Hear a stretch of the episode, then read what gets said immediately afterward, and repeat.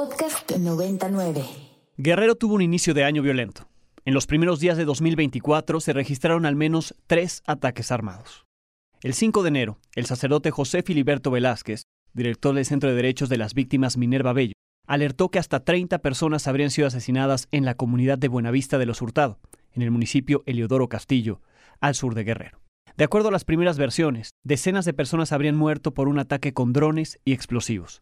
El padre Filiberto corrigió la cifra. Dijo que al visitar el poblado confirmó que eran nueve los muertos, seis los heridos y quince personas estaban desaparecidas. En el lugar vio los restos calcinados de cinco personas en un vehículo. Estas son las únicas víctimas que la Fiscalía del Estado ha reconocido. En entrevistas, el padre Filiberto explicó lo que hasta tres días después se sabía. Digamos, de los restos de cadáveres calcinados, que es lo que se puede calcular, que no se puede determinar, o sea, la fiscalía misma no sé cómo determinó que son cinco, si ni siquiera estuvieron ahí para hacer peritajes. Los antropólogos forenses fueron los pobladores que con una pala los echaron a bolsas estos restos carbonizados y eh, los heridos que estaban en Tetera del Río, junto con los que ahora los familiares pues quieren salir a buscar, piensan que a lo mejor están heridos en alguna vereda, pero no, no se puede por la falta de condiciones de seguridad, porque pues ya este pueblo está totalmente vacío y pues ya está la presencia de la familia michoacana totalmente en, en Buenavista de los Hurtados.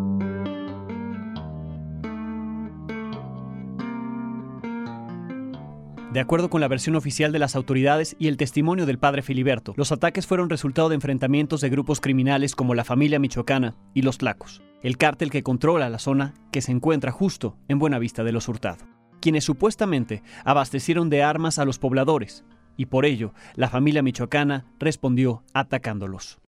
El sábado 6 de enero hubo un segundo ataque en Guerrero. En él, hombres armados ingresaron a una pelea de gallos en Petatlán, en la Costa Grande. Trece personas fueron ejecutadas y 22 más resultaron heridas. Así se escuchó la agresión en un video tomado por una de las personas que estuvo en el lugar.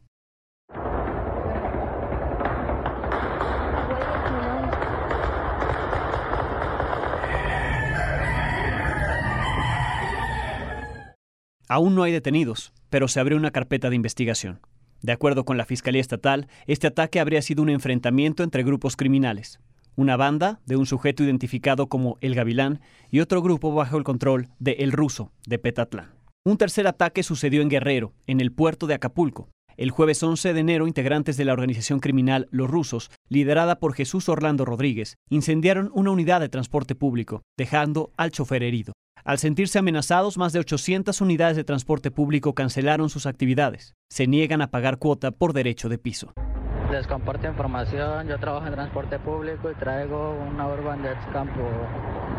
No hay transporte, nos acaban de mandar un comunicado que quemaremos las camionetas porque si no van a quemar con todo y carros.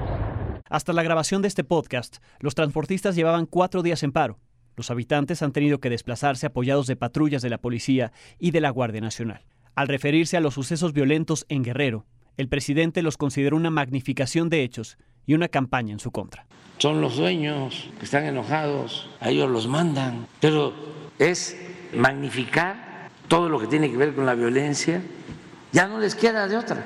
Por algo será que están desesperados igual proceso, porque es lo mismo. Pero me está preguntando que si qué cosa fue lo que sucedió, ya se dio información, hay hasta un comunicado de la fiscalía. Sin embargo, eso no lo toman en cuenta, eso no se ve. 30 muertos con drones en una comunidad de Tlacotepec, en la sierra de, de Guerrero.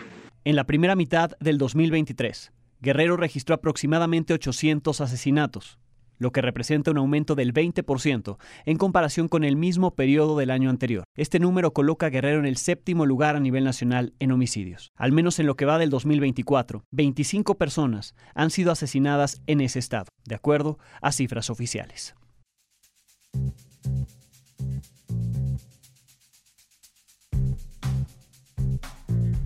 Bienvenidos a Data y Cuenta, soy Alejandro Domínguez y como cada semana, hoy tenemos una nueva explicación de lo que es noticia en esta nueva temporada, nuestra segunda temporada. Para ello me acompañan los estudiantes de Storytelling, Reportaje y Microperiodismo de la Universidad Iberoamericana Sofía Otero y Juan Francisco Zuleta. Y ustedes entrevistaron a Marisol Ochoa y a Carlos Illades. Empecemos con lo que te dijo a ti, Sofía, Marisol Ochoa. Marisol Ochoa Elizondo es una investigadora de la Universidad Iberoamericana y se ha especializado en la reflexión histórica teórica de la violencia y la criminalidad. Precisamente por eso le pregunté cómo podemos entender la crisis de violencia actual en Guerrero, porque quería comprender cuáles eran las características concretas de este estado que de alguna manera habían ayudado a que se configurara la situación que observamos hoy en día. Esto me explicó. La idea del uso del dron no es nueva, realmente la han utilizado en otros territorios. En Guerrero va llegando porque hay organizaciones que han evolucionado por el tipo prácticamente de armamento y por el tipo de venta y acceso de armamento al cual pueden tener. No todas las organizaciones tienen las mismas capacidades de armamento ni de tecnología. Y la idea justo de, las, de los disparos masivos que podemos ver, hay pistolas actualmente que pueden tener balas de 4.000, 5.000 tiros que finalmente son por minutos, que es impresionante la capacidad o, o, fuerza letal. Y en el caso de usar drones que podemos prácticamente camarear, como vulgarmente lo decimos, y podemos atentar contra poblaciones civiles completamente en vulnerabilidad, porque ni siquiera es como atacar, la mayor predisposición es el miedo, que finalmente es lo que busca toda organización, miedo y violencia como una mezcla importante y dependiendo la tecnología que apliques, la capacidad de fuego justo marca el terreno. Eso implica que si una autodefensa se defiende con un rifle que tiene pues cierta proyección prácticamente de tiro por minuto, pues frente a esto no hay nada que hacer más que huir, replegarte o prácticamente acomodarte con la organización delictiva. Muy bien, Sofía, pues muy interesante lo que comenta Marisol, una experta, como dices, en este tema, en el tema de violencia y que ha abundado en Guerrero, un estado que actualmente es aquejado por la violencia, pero como ella misma, y ahora nos lo presentará Juan Francisco en temas históricos, ella señala, pues esto no es nuevo, ¿no? Eh, parece que la manera en que se dan los hechos de violencia llaman la atención por ser con drones explosivos, lo que ya explicaban, pero al final Guerrero ha estado envuelto de la violencia prácticamente desde su surgimiento, distintas etapas de la historia, y ahora con los grupos criminales como su principal amenaza. Bien, Juan Francisco, tú entrevistaste a Carlos Illades. Él es licenciado y maestro de historia por la UNAM y doctor en el Colegio México. También es autor de varios libros importantes que abordan temas históricos enfocados en violencia y política. Algunas preguntas que le hice abordaban el tema de violencia histórica y actual en el estado de Guerrero. La violencia en Guerrero históricamente tiene eh, peculiaridades. Guerrero ha sido un estado que ha estado atravesado por la violencia social, la violencia política y la violencia criminal.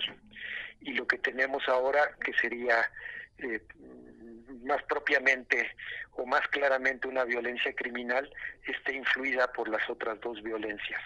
Lo que eh, trato de señalar es que, Guerrero es como una suma de eh, los tipos de violencia que se dan en, México desde hace mucho tiempo y en Guerrero es particularmente fuerte. Después, para comprender mejor la actualidad del Estado y un pasado cercano, preguntamos sobre los cambios de violencia respecto a los diferentes sexenios en México tan lejos, eh, digamos, hay, un momento crucial que es eh, las que son las guerrillas y la guerra sucia, ¿no?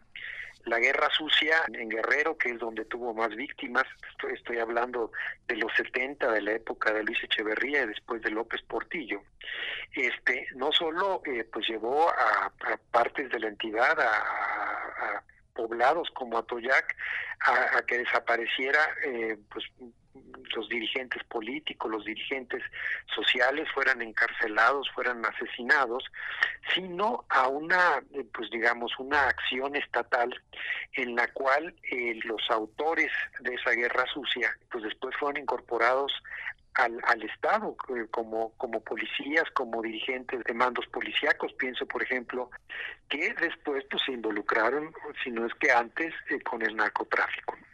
Otro tema interesante es cuando él me comentó cuáles han sido los cambios de crímenes en el estado de Guerrero. Pues despojo, crimen y violencia tiene que ver, digamos, con esta dimensión social eh, es añejo y sin duda se potenció en la década de los 90 eh, del siglo pasado. En la década de los 90 se acentuó, digamos, la eh, pues invasión, ocupación de propiedades comunitarias y eh, se reforzaron los viejos cacicazgos. Pienso, por ejemplo, y eso tiene que ver con Petatlán, el cacicazgo de Rogaciano Alba, que pues eh, dominaba una porción relevante de la costa grande guerrerense. Entonces, eh, sea eh, por el, dominio territorial, por la madera o por hacer, darle nuevo uso, digamos, a los territorios comunales o ejidales, pues fue en buena medida a partir de la violencia y esa violencia implementada por el Estado pues en beneficio fundamentalmente de los cacicazgos regionales. Para finalizar, Carlos comentó cómo ha sido el impacto de la violencia en Guerrero. Yo creo que ya ha penetrado pues a, todo el cuerpo social. Entonces es, es, una violencia que ya se expresa no solo en, en, las cosas que hemos visto como en Petatlán o como en, en, la llamada Tierra Caliente en Guerrero, que es la frontera o una de las fronteras con, con Michoacán, sino también pues en el ámbito de eh, pues lo, de Ayoxinapa hace, hace ya una década o en la, la, extorsión permanente que sufren los habitantes de varias de las ciudades importantes, concretamente Chilpancingo, pues extorsiones eh, por parte del crimen. Entonces, las expresiones son multifacéticas y eh, pues le pegan o, atacan a buena parte del cuerpo social. Muy bien, Juan Francisco, pues también muy interesante la aproximación histórica, ¿no? Que nos permite hacer Carlos Illades. Ahí está el, el resto de, de, sus publicaciones, los libros que pueden consultar sobre la historia de Guerrero y también sobre el impacto de la violencia, que como bien te dice, pues desde los casicazgos ha habido afectación a la población, al desplazamiento de las personas, que ahora vemos el principal factor que desplaza es el de la violencia, ¿no? Muchos pueblos, muchas poblaciones completamente abandonadas por la amenaza que significan los grupos criminales. Gracias, Juan Francisco. Gracias, Sofía.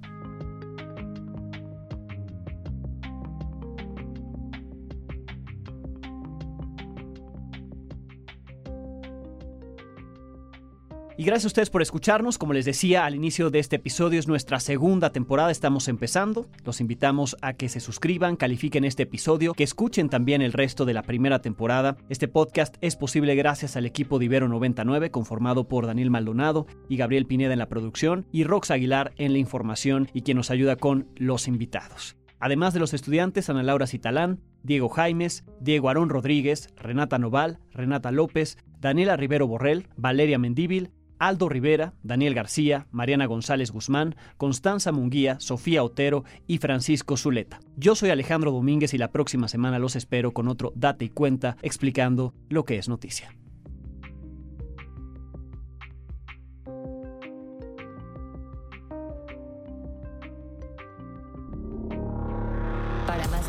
Como este, descarga nuestra aplicación disponible para Android y iOS o visita ibero909.fm.